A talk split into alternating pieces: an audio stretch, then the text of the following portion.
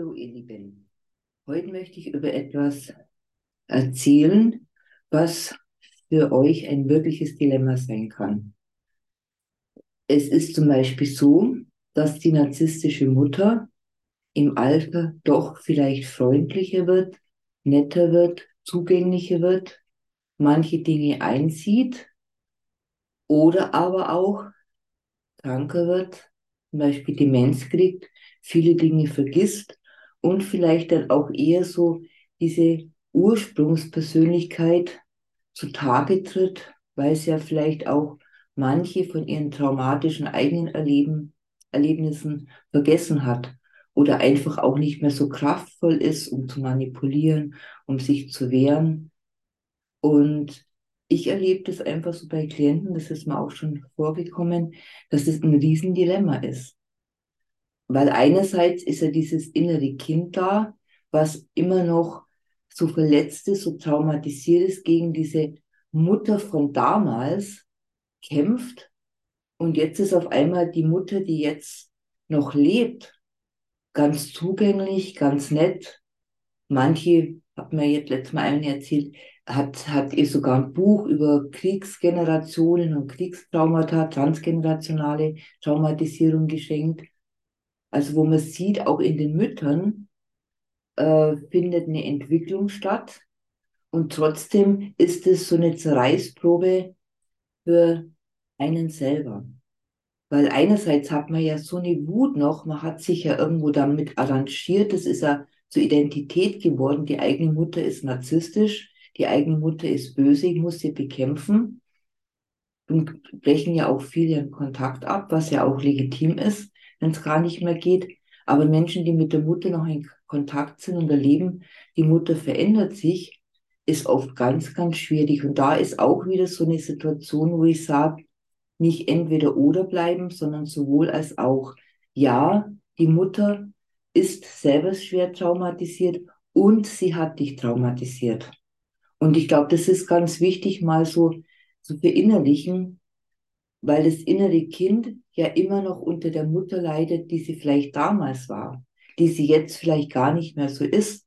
Aber das innere Kind, diese inneren Anteile, sind ja auch mehrere Kämpfen noch gegen die Mutter von damals. Und die muss man eben abholen, befrieden und in eine neue Struktur, in eine Ordnung bringen. Darum ist es ja auch so wichtig, das Erwachsenen-Ich zuerst sehr, sehr zu stärken, Ressourcen aufzubauen, dass die Menschen mit diesen inneren verletzten, extrem traumatisierten Anteilen auch umgehen können.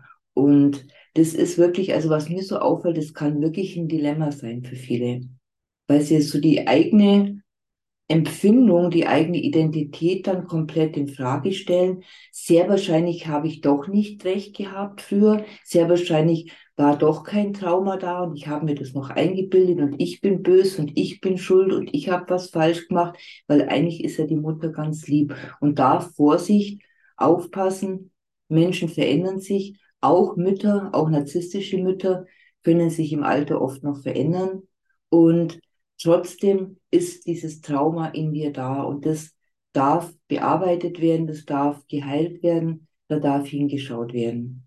Und es ist ja schön, wenn die Mutter sich jetzt entwickelt hat. Ähm, trotzdem ein bisschen immer vorsichtig, weil so in Impulsmomenten wird die alte Seite vielleicht wieder durchkommen. Aber es ist halt so wichtig zu erkennen, die Mutter ist auch nur ein Mensch, die hat auch äh, Vor- und Nachteile die hat auch Wellenbewegungen in ihrem Leben gehabt. Und es hat ja auch eine Zeit vor uns gegeben. Also was hat die Mutter da erlebt? Und das muss man alles ein bisschen so berücksichtigen. Und was dann nämlich nochmal ein Thema ist, wenn die Mutter so im Hier und Jetzt eigentlich sehr lieb ist und man auf einmal das bekommt, was man sich ein ganzes Leben lang gewünscht hat, dann ist man natürlich auch extrem irritiert. Und dann kommt natürlich auch wieder dieser innere Anteil hoch. Was ist jetzt, wenn die Mutter stirbt? Jetzt habe ich endlich mal eine Mutter, die netter, die liebevoller ist, die nicht mehr randaliert, die nicht mehr manipuliert, die kein Gaslighting mehr macht, aus Kraftlosigkeit heraus, aus der Demenz heraus, was auch immer. Und dann kommt da wieder dieser neue Schmerz ins Spiel, ins Leben.